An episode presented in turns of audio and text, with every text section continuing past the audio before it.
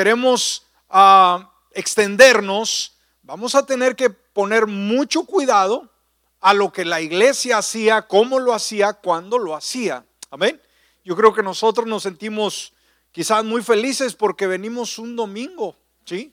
Un domingo eh, a la casa de Dios. Bueno, aquí dice la escritura, ¿cuándo? Y todos los días, ¿dónde?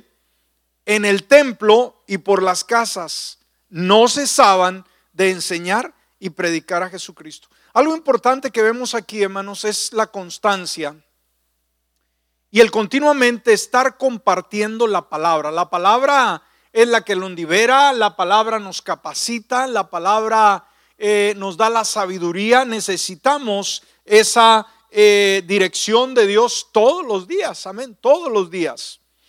Ahora, cuando hablamos de los grupos pequeños o grupos de conexión, debemos de buscar pues una definición que es, será que benefician a la iglesia sucesivamente. Bueno, ¿qué son los grupos pequeños? A medida hemos estado estudiando y lo que vamos a estar viendo en esta noche. Bueno, los grupos pequeños, iglesia, es un plan para apoyar el trabajo del pastor, apoyar la visión de la iglesia y fortalecer el trabajo de formar verdaderos discípulos y beneficiarnos de un crecimiento. Amén. Entonces, si queremos una definición de los grupos pequeños o de conexión, ¿qué son?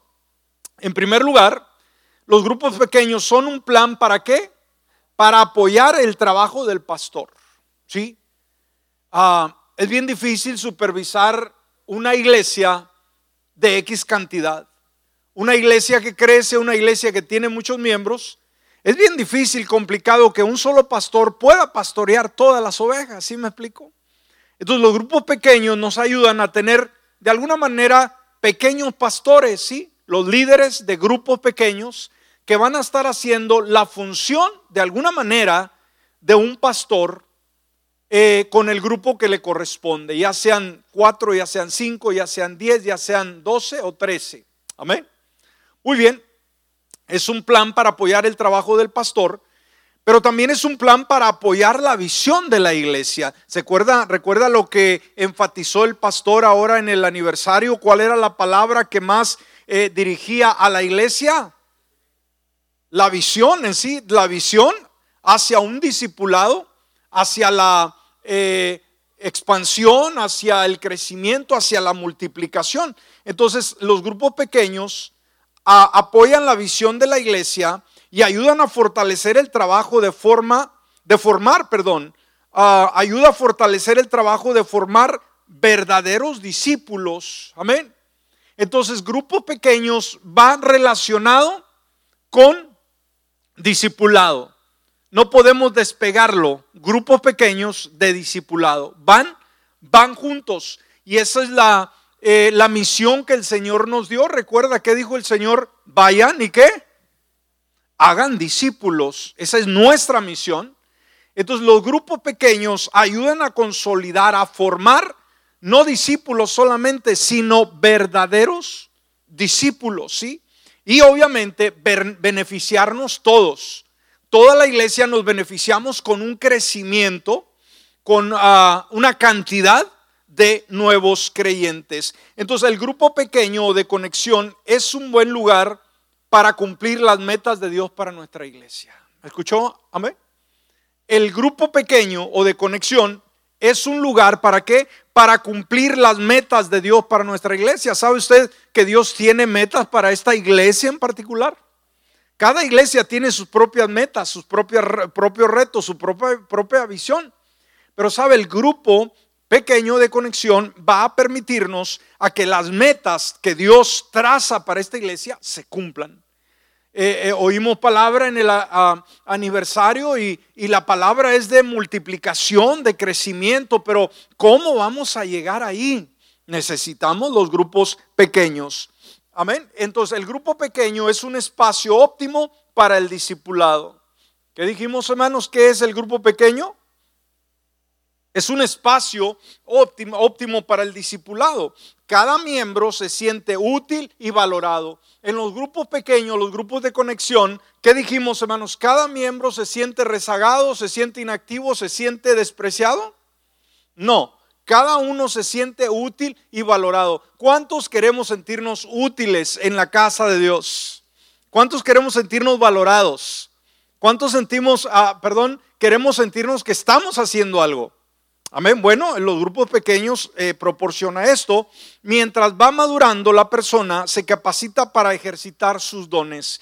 En los grupos pequeños, hermanos, algo que se desarrolla son las habilidades dadas por el Espíritu Santo, como son los dones del Espíritu, que no vamos a aprender a desarrollar hasta que no estemos poniéndolos en función.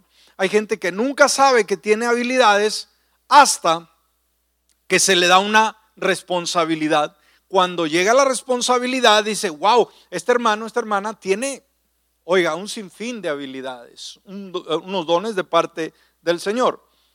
Y esto va desde la hospitalidad, o sea, recibir gente en casa, hasta el acompañamiento personal, el servicio, el evangelismo y la enseñanza de la palabra. El grupo pequeño da oportunidad para el desarrollo del creyente en un ambiente que no resulta amenazante. El grupo, grupo pequeño crea un ambiente en el cual nadie se va a sentir despreciado o amenazado, al contrario, se va a sentir parte ah, de ese grupo. En un grupo pequeño se puede dedicar tiempo a que cada miembro aprenda buenos métodos de estudio bíblico, de interpretación de la Biblia. El aprendizaje es personalizado, el estudio y la aplicación del pasaje se adecúan a los miembros del grupo. Entonces, esa es una breve descripción de lo que nos permiten los grupos pequeños o grupos de conexión para que usted se emocione. Eh, todavía no hemos visto todos los beneficios que nos aportan. Ahorita todavía estamos viendo cómo la iglesia primitiva usó los grupos pequeños. No es un nuevo programa que alguien recibió una nueva revelación. Ahí ha estado por siempre en la Biblia. Quizás no lo hemos visto, quizás no lo hemos practicado, pero es como la iglesia se multiplicó. Así que si está apuntando, por favor, vamos al punto número uno. El Señor Jesús utilizó los grupos pequeños. ¿Qué dijimos, hermanos? El Señor Jesús, ¿qué hizo? Utilizó, ¿sí? Se benefició. ¿eh? de los grupos pequeños. Entonces, como veíamos en los temas anteriores, el Señor Jesús inició su ministerio mediante el establecimiento de un pequeño grupo. ¿De cuántas personas? Doce discípulos. Marcos capítulo 3, versículo 14. Entre ellos eligió a doce. Ahora, mire lo que dice la palabra. Eligió a doce, ¿para qué? Para que estuvieran con él. ¿Para qué los eligió? para que estuvieran con él. De eso se trata el discipulado, hermanos. En un grupo pequeño, el líder de grupo, ¿qué pasa? Va a elegir ciertas personas, ¿para qué? Para que estén con él o con ella un tiempo especial en el cual él, ella, el que va a estar dando la, enseñanza sucesivamente, tiene que transferir el conocimiento, la madurez, el desarrollo hacia ese grupo pequeño que sean nuevos, que sean simpatizantes o que sean algunos creyentes que ya tienen algún tiempo. Entonces veamos, ah, para que estuvieran con él y después, dice la palabra, luego enviarlos a otros lugares para anunciar su mensaje y los llamó apóstoles. Entonces Jesús los llamó en primer lugar para que estuvieran con él, darles una formación ministerial y siguiente enviarlos a ministrar. Entonces veamos, él usó una estructura no, no grande, no muy desarrollada, una estructura muy privada, muy íntima, muy pequeña. ¿Para qué? Para poder equipar a ese grupo que finalmente, como lo hemos estado viendo, hermanos, de esos doce se evangelizó el mundo entero. Lo decíamos en el tema anterior, no fueron las campañas masivas, no fueron los eventos donde sanó miles de personas, no, empezó todo el avivamiento en el grupo pequeño. El Señor derramó todo lo que él tenía en 12 personas, 12 jóvenes, recuerde, y de ahí agarró vuelo y se multiplicaron. Entonces el Señor Jesús, ¿qué es lo que hacía, hacía él, hermanos, en su tiempo? Visitaba las casas. ¿Qué hacía Jesús, hermanos? visitaba las casas. Entonces la iglesia primitiva evangelizaba y se reunían en las casas en grupos pequeños o grupos de conexión. Alguien podría decir, bueno, pero ¿cómo iban a crecer? En una casita aquí, otros en otra casa allá. ¿Por qué no rentaban o se iban a un campo eh, abierto y ahí se juntaban todos? Bueno, al Señor le plació que la iglesia fuera más fuerte, hermanos, en grupos pequeños. Y eso nos enseña mucho la lógica, creo, ¿verdad? Hay un dicho por ahí que dice que el que mucho abarca, que dice, poco aprieta. O sea, entre más grande sea el compromiso, hay menos fuerza. Entonces, cuando las iglesias llegan a crecer, está siempre la duda y decir, bueno, ¿cómo es posible que en una iglesia tan grande se puedan conocer todas las personas? O pueda haber ese ambiente de intimidad, ¿no? De acercarse unos a otros. Bueno, si no hay los grupos pequeños, hermanos, va a ser imposible. Y lo hemos notado en nuestra iglesia cuando llegan todos, ¿sí? Que no es una mega iglesia, pero que nos damos cuenta que no conocemos los de este lado, no conocen algunos de acá y los de acá no conocen algunos de acá, ni siquiera el nombre. ¿Sí? Yo veía a una persona, ¿verdad? El día domingo eh, y le saludé y le dije, qué bueno que nos está acompañando. Y me dice mi hija y mi esposa, pues es que ha estado llegando ya a la iglesia, ya tiene varios domingos. ¡Qué barbaridad! Yo creía que venía de fuera, ¿no? al programa. ¿Por qué? Porque es imposible, hermanos. Es imposible poder conocer a todo mundo o, o conocer un grupo en el cual nos identificamos. Entonces Jesús entraba eh, a las casas, la iglesia primitiva evangelizaba y se reunía en las casas. Esto sirvió para que se multiplicaran y crecieran rápidamente. Una vez más, la fórmula para algunos hermanos sería negativa. La forma de hacer eh, discípulos que, que Jesús ordenó, para muchos dirían, no, no, no está correcto. No, no, no, vámonos a lo grande. Pero Jesús lo estableció que en los grupos pequeños hay más fuerza. Por eso cuando, una vez más, hermanos, cuando vemos las iglesias tan grandes, decimos, pero ¿cómo? ¿Cómo puede haber eh, comunicación? ¿Cómo puede haber conexión en un inmenso mar de gente? El secreto, los grupos pequeños. Y las iglesias grandes, todas, tienen grupos pequeños. En base a ello, han podido crecer más que las demás. Wow. Amén. Entonces yo, a medida estamos compartiendo este tema, usted diga, el Espíritu Santo, háblame y revélame la visión de mi pastor, la visión para mi iglesia en esta nueva etapa. Amén.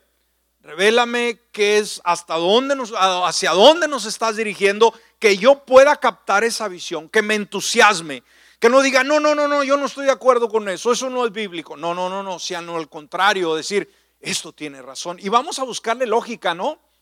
Esto no es decir, se tiene que ser así porque así está en la Biblia. No, cuando se hace así, hay resultados. Amén. Amén. Ok. Ahora, Jesús pasó la mayor parte de su tiempo con un grupo pequeño. ¿Dónde pasó Jesús, hermanos, la mayor el mayor tiempo de su vida? No solo en un grupo pequeño. Ah, ahora, es muy probable que estos dos hermanos consumían el tiempo de Jesús. Una vez que los llamó, ellos andaban pegados como hormigas, ¿no? Ahí va Jesús para allá, ahí van los doce. Jesús se mueve para acá y ahí van detrás de él. Decir, necesito un tiempo a solas. La única forma que podía despejarse de ellos es irse a orar una oración, una oración de una hora ahí no lo acompañaba. no lo es cierto. Pero en una ocasión lo dejaron, se durmieron, ¿se acuerda? Entonces, fíjese, aparte de, eh, dijimos, de, todo el tiempo que pasaba con Jesús, fíjese, por ejemplo, cuando comían, cuando traían hambre, ¿quién comía de todos? Uno comía a las 12, otro a la una, otro a las dos. Cuando había hambre, que iban a desayunar, ¿cuántos desayunaban? ¿Ah?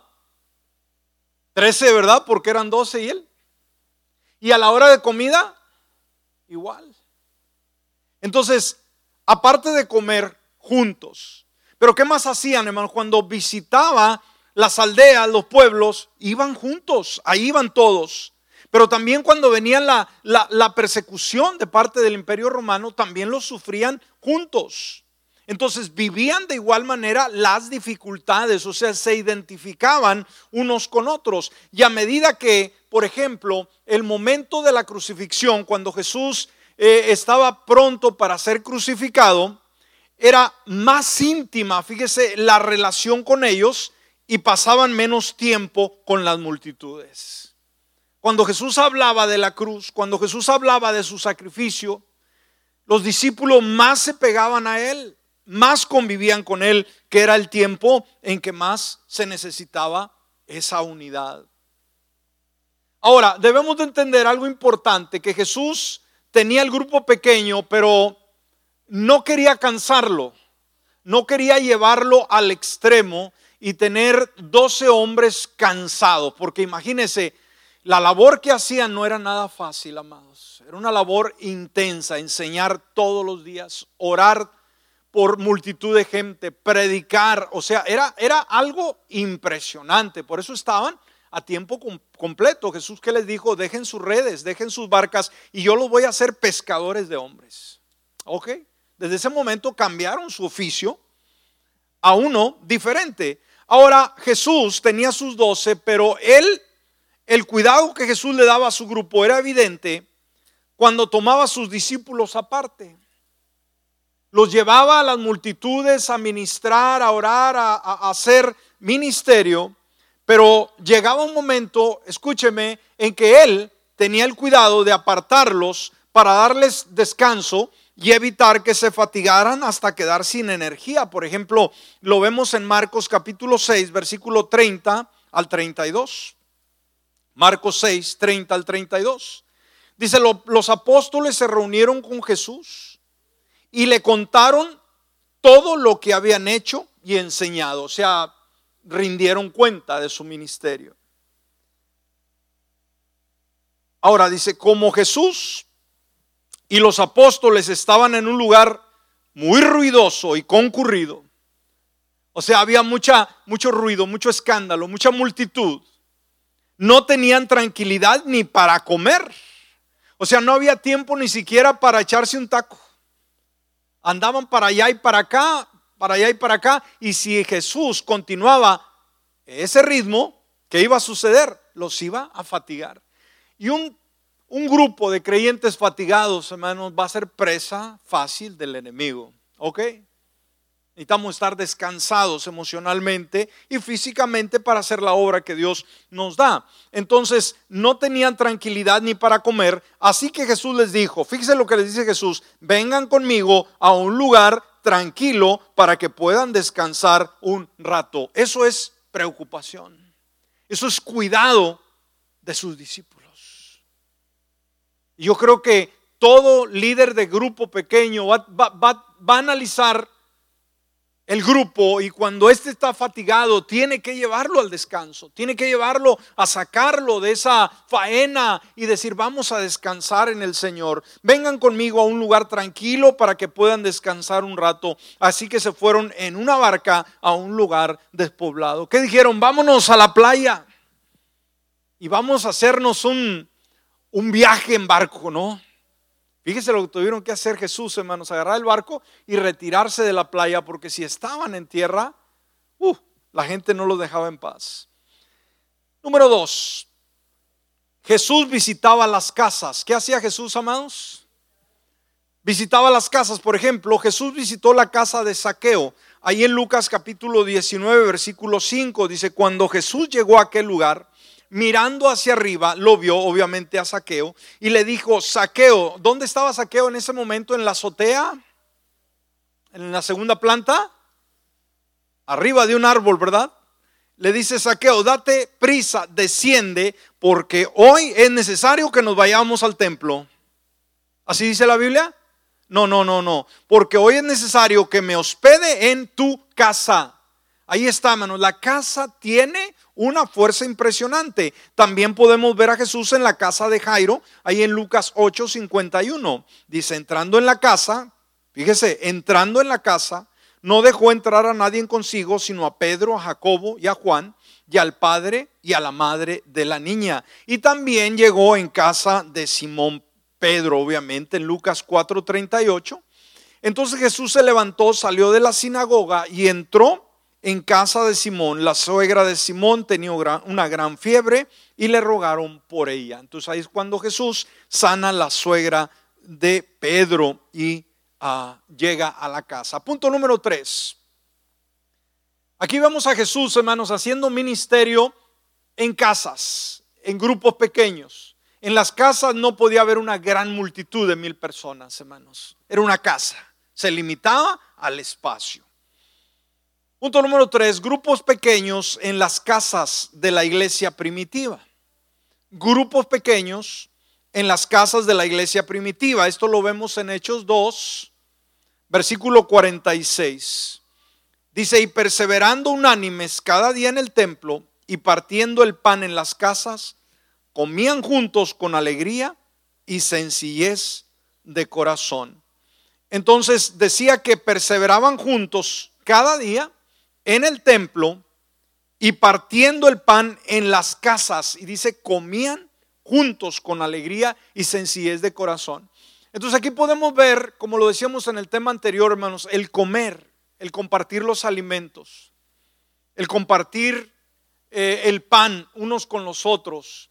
Esto genera una armonía, genera una intimidad, eh, genera una, amistad.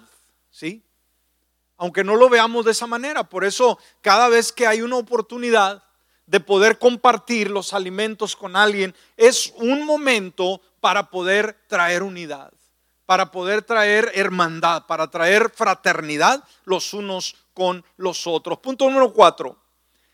Veamos los grupos pequeños en el ministerio del apóstol San Pablo. ¿sí? Ahí podemos ver que él también le da el seguimiento a esto. Ahora, el apóstol San Pablo, hermanos, en ese maravilloso trabajo que él desarrolló, sabía la importancia que tenían las casas. Sabía que la iglesia primitiva había tenido un boom impresionante, comenzando con los grupos pequeños, los grupos de conexión, y ahora él quería darle un seguimiento.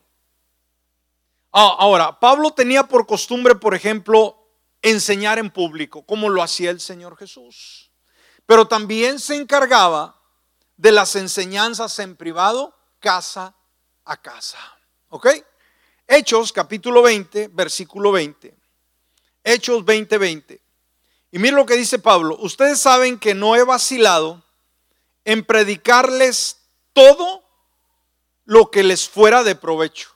O sea, dice, ustedes saben que todo lo que, lo que era útil para ustedes, yo no dejé de enseñarles la palabra, sino que les he enseñado públicamente. O sea, lo he hecho en las plazas, en las sinagogas, lo he hecho en las calles, pero también añade algo, también en las casas. Amén. Entonces, quizás las casas hasta el día de hoy podemos verlas como el lugar íntimo de la familia donde nos reunimos solamente nosotros como familia. Pero la iglesia primitiva, hermanos, abrió las casas al público para que fuera un lugar de adoración, para que fuera un lugar muy personal, muy individual, como ya lo hemos mencionado, donde hay oportunidad de participar, donde hay oportunidad de hacer preguntas, donde hay oportunidad de orar unos por los otros, de, de, de ser más honestos, de ser más transparentes, de rendir cuentas sucesivamente. El grupo pequeño nos ayuda a rendir cuentas también. Cuando somos un poco desobligados en cualquier área de nuestra vida como hijos de Dios, ahí en el grupo pequeño nos van a decir, oiga, ¿y usted por qué no hace esto? Que es bíblico. No lo hemos visto en la iglesia. No ha asistido al grupo eh, de caballeros, de damas, de jóvenes, lo que sea. Entonces ahí nos rinden cuentas. Pero en una iglesia donde no se rinden cuentas, pues cada quien viene cuando quiere y cada quien hace lo que quiere. ¿Me explico? Pero cuando nos piden cuentas, hermanos, es diferente. Si a cada persona que se congrega en esta iglesia le, le, le cuestionáramos el por qué no vino tal día a la casa de Dios, ¿cree usted que se preocuparía por asistir todas las reuniones o le daría igual? No, yo creo que ya de pena decir, híjole, wow. Y ya pasan la lista en público. ¿Amén? Así que yo voy a estar ahí, ¿no? Yo voy a estar ahí. Entonces, en la rendición de cuentas. Entonces veamos también Romanos 16.5, Romanos 16.5, dice, fíjese lo que dice el apóstol San Pablo, saluden igualmente a la iglesia que se reúne en la casa de ellos. Ahí están los grupos pequeños, hermanos. La iglesia ah, que se reúne en la casa de ellos, saluden a mi querido hermano Epeneto, el primer convertido a Cristo en la provincia de Asia. Y Colosenses 4:15 dice, saluden a los hermanos que están en la Odisea, como también a ninfas y a la iglesia que se reúne en su casa. Ahí está una vez más el término. ¿Dónde se reúnen? En su casa. Vamos, punto número 5 para cubrir todo el tema, hermanos. Híjole, se nos va el tiempo mucho, muy rápido. Y hay mucho que cubrir. Punto número 5, cosas que sucedieron en las casas o grupos pequeños. Lo increíble, lo maravilloso que sucedió en la iglesia primitiva en las casas. A veces podemos pensar, decir, no, pues solamente en el templo pueden pasar ciertas cosas. Si necesitas sanidad, tienes que estar en la casa. Si alguien necesita ser salvo, tiene que estar en la casa de Dios. Si alguien necesita eso, tiene que estar en la casa de Dios. Bueno, vamos a ver.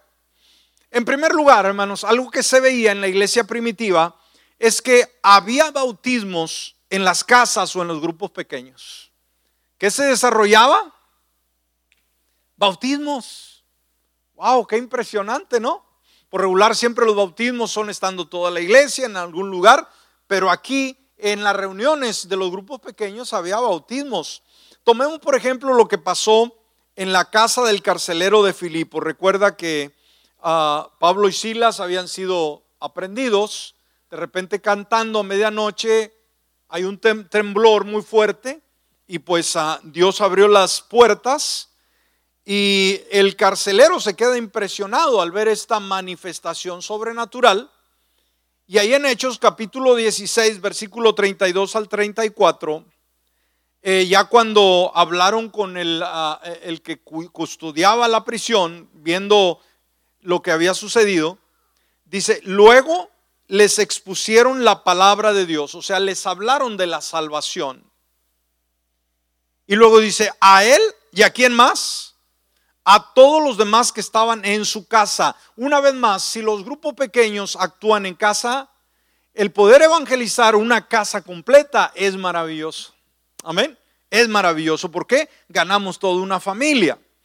Ahora, Versículo 33. A esas horas de la noche, el carcelero se los llevó y les lavó las heridas. Enseguida fueron bautizados él y toda su familia.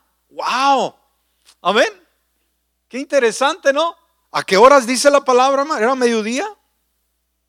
A esas horas de la noche. ¡Wow!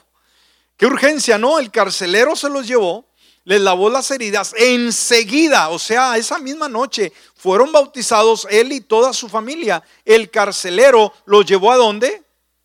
A su casa, le sirvió comida y se alegró mucho junto con toda su familia por haber creído en Dios. Y esto es lo que necesitamos ver en nuestros días. Familias que se sientan felices, realizadas, contentas. ¿Por qué? porque han depositado su confianza en Dios. ¿Cuántos creen que cuando Dios llega a la familia, la familia cambia? Hay alegría. Oiga, se va el temor, se va la tristeza, se va el, vacío y llega la armonía, llega la paz, porque donde Dios llega no puede haber confusión, hermano, no puede habitar el enemigo. Entonces el carcelero, dice, se alegró mucho junto con toda su familia por haber creído en Dios. Y yo creo que nuestra oración es pedir que Dios salve no solamente individuos, sino que salve familias enteras. Amén. Siguiente, ahí en esos grupos pequeños o de casas había enseñanza del Evangelio y también discipulado, como se nos muestra en Hechos 5:42. Una vez más dice, y todos los días en el templo y por las casas no cesaban de enseñar y predicar a Jesucristo. O sea, el discipulado y la enseñanza de la palabra se desarrollaba en los grupos pequeños. Siguientes. Los primeros creyentes fueron llenos del Espíritu Santo en una casa, en un grupo pequeño. ¿Ok? En un grupo pequeño. En un aposento alto que era parte de esa estructura física de una residencia, la iglesia también fue llena del Espíritu Santo en una casa. Qué tremendo. Hechos capítulo 2, versículo 2 al 4. De repente vino del cielo un ruido como el de una violenta ráfaga de viento y llenó toda la casa donde estaban reunidos. Ahí dice, ¿no? Eh, ¿Llenó qué cosa dice?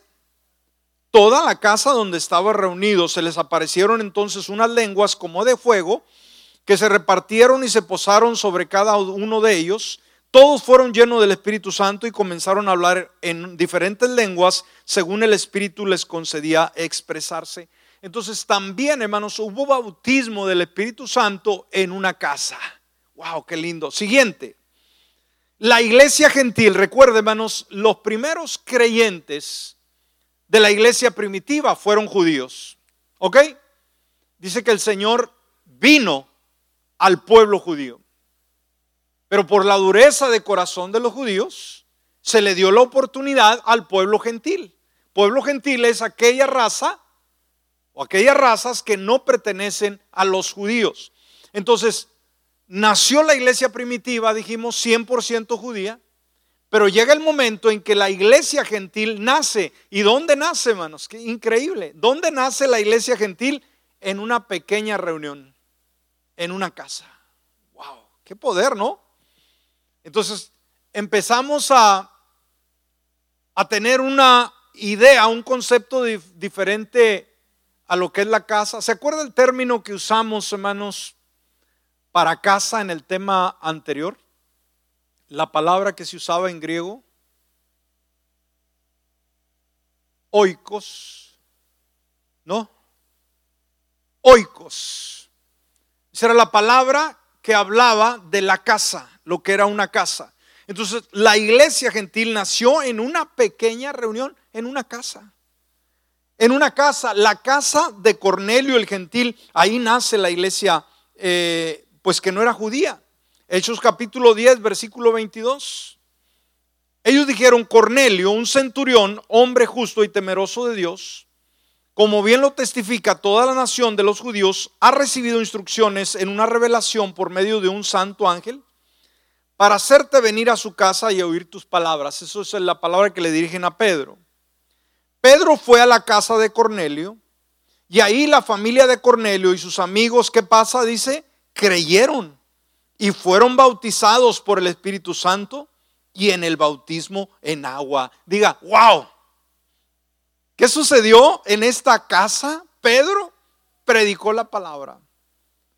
Y Cornelio no solamente él, sino dice que todos sus amigos, dice la palabra que cuando llamó venir a Pedro junto a su familia y a sus amigos, toda la gente ahí llenó la casa.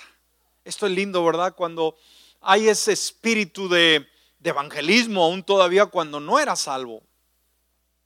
Entonces dice, sus, ah, la familia de Cornelio y sus amigos creyeron.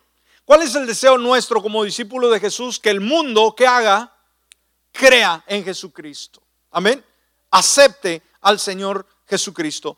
Y en segundo lugar, dice, ¿qué hicieron? Fueron bautizados por el Espíritu Santo. ¡Wow! El Espíritu Santo tomó control de sus vidas. ¿Cuántos creemos que necesitamos o un nuevo creyente necesita el poder del Espíritu Santo para poder tener esa transformación y, llegar a hacer todo lo que Dios desea? ¿Cuántos estamos conscientes que el único que puede hacer la transformación de adentro hacia afuera es el Espíritu Santo? Que es Dios mismo. Amén. Fueron bautizados por el Espíritu Santo y con eso, eso fue todo. Creyeron y fueron llenos del Espíritu Santo y punto ya. No, fueron bautizados en agua. Wow, todo el paquete en uno solo. ¿Cuántos queremos que nuestras casas así sean, hermanos? Un lugar donde la gente llega y no solamente cree una persona, sino cree toda la familia y que en esa misma noche sean llenos del Espíritu Santo y si hay necesidad de bautizarlos de una vez. ¡Wow! ¡Qué bendición! Siguiente, vamos rápido para terminar. Pablo disipuló una ciudad desde una casa. Amén. Pablo disipuló una ciudad desde una casa. Sabe, Pablo en un tiempo, hermanos, él alquiló o rentó una casa y en esa casa rentada enseñó la palabra durante dos años a todos los que llegaban a él. Hizo discipulado en una casa. No era un templo, no era una sinagoga, no era un edificio grande, era una casa. Hechos 28, versículo 30 y 31 dice la palabra, durante dos años completos. ¿Cuántos años? Dos años completos permaneció Pablo, ¿dónde? En la casa que tenía alquilada. O sea, en la casa de renta, ahí estaba. ¿Y qué hacía? Recibía a todos los que iban a verlo. ¡Wow! ¿Qué quiere decir que nuestra casa debe ser un lugar donde la gente visita? donde el necesitado se acerca y encuentra pan espiritual, donde encuentra una mano amiga que le va a hablar del Señor, que le va a llevar a un buen discipulado. ¿Estamos? Y dice el versículo 31, y predicaba el reino de Dios y enseñaba acerca del Señor Jesucristo sin impedimento y sin temor alguno. Qué experiencia tan linda. Y vamos a la última y con esto cerramos. Una reunión de grupo pequeño en una casa se convirtió en una iglesia. Fíjese una reunión de un grupo pequeño, un grupo muy reducido, llegó a convertirse en una gran iglesia. Esa fue la casa de Lidia. Una mujer que creyó, una mujer que abrió su corazón al Señor, al mensaje de la palabra y algo sucedió. Esto lo vemos en Hechos capítulo 16, versículo 40. Dice, al salir de la cárcel, Pablo y Silas se dirigieron al templo. ¿Así dice la Biblia? No, a la casa de Lidia, donde se vieron con los hermanos y los animaron, después se fueron. Llegaron a la casa de Lidia y si sigue leyendo usted eso en casa, va a darse cuenta la transformación, lo que se llevó a cabo en ese lugar. Ahora, ese grupo pequeño, donde esta mujer Lidia abre su corazón y llega a creer en Jesucristo y es dirigida en un discipulado, se convierte en un lugar donde la gente asistía para escuchar la palabra, un lugar donde se reunían para adorar a Dios. Y ese grupo pequeño fue creciendo, escúcheme, hasta llegarse a convertir en una iglesia. Esa iglesia es la iglesia de los filipenses.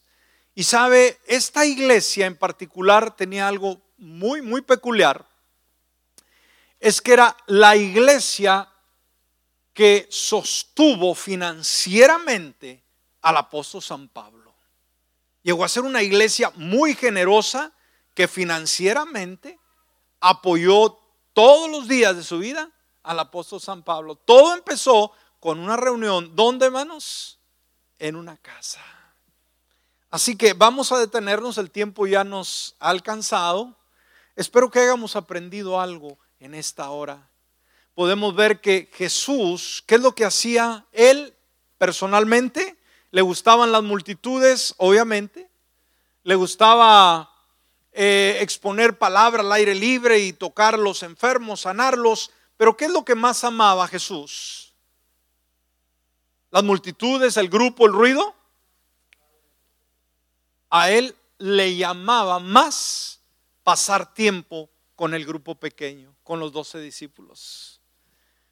Y dijimos, aunque Jesús sí, una vez más públicamente, él predicaba, a él le gustaba llegar a los hogares, desarrollar un discipulado, iniciar un discipulado, empezar un grupo pequeño, un grupo de conexión.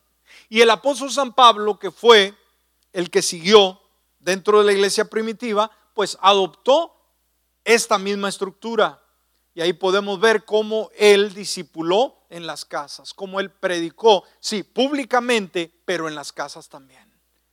Entonces dijimos, si nuestra casa ha estado cerrada para las personas, debemos de abrirlas. ¿Me escuchó? Si apenas acaba de poner su alfombra blanca en la sala, quítesela de una vez. Amén. Porque es la primera que va a marchar. Alguien, yo recuerdo hace años teníamos unos hermanos, ¿verdad? Y fuimos a visitarlos y que vamos entrando y una alfombra blanca, blanca. Dice, pastor, aquí cuando entramos nos quitamos los zapatos. Santo Dios, dije, wow. Pues a quitarnos los zapatos, ¿no? A ver si no venía el calcetín del hoyo, ¿verdad? Ahí. Pero me sentía tan ridículo. Quizás varios de ustedes así lo hacen, ¿no? Está bien.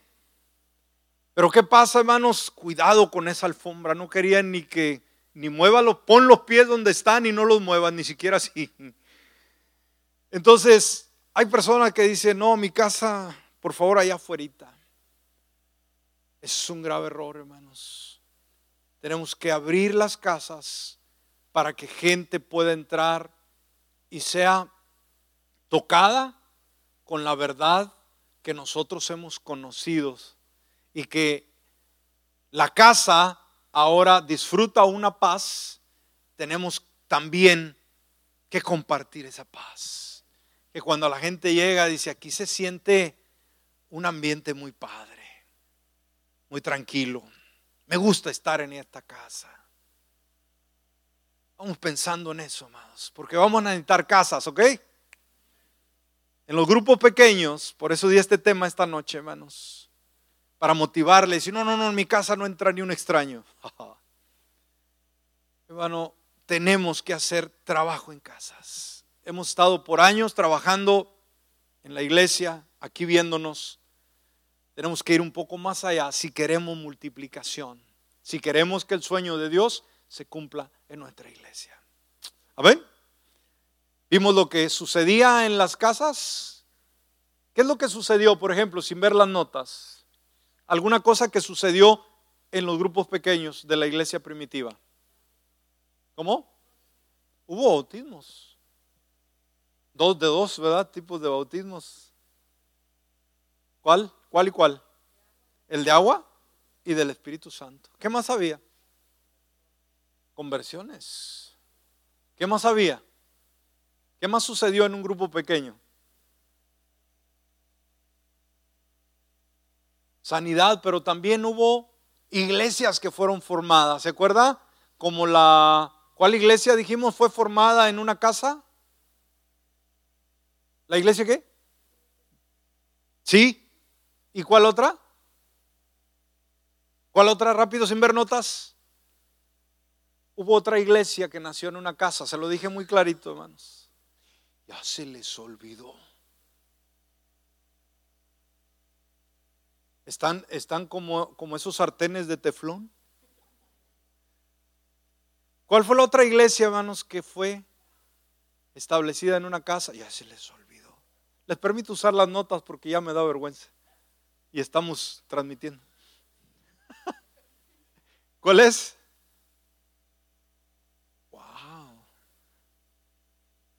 La iglesia primitiva, hermanos, fue una iglesia que inició con qué grupo racial? No, la iglesia primitiva. Eran judíos. Eran judíos, ¿se acuerda?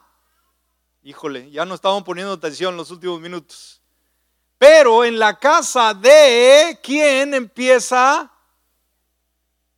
la iglesia gentil en la casa de Cornelio. Vamos a tener que aplicar la clase otra vez, ¿verdad? Ponerlos en los grupos pequeños. Amén. Bueno, así que hubieron cosas maravillosas y vamos a creer que en nuestro tiempo, en nuestras casas, también cosas maravillosas van a suceder. Póngase de pie en este momento.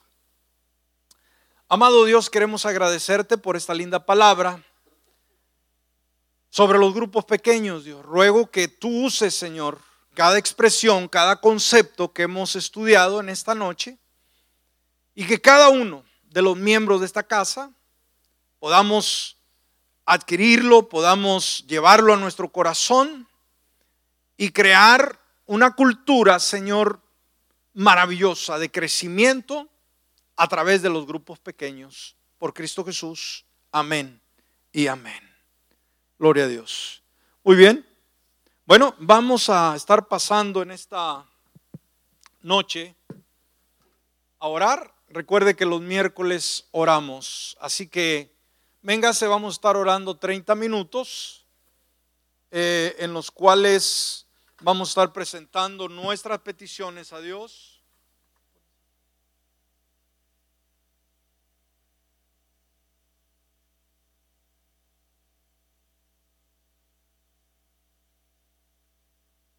Vamos a pasar al altar, por favor, y vamos a, vamos a hablar con Dios.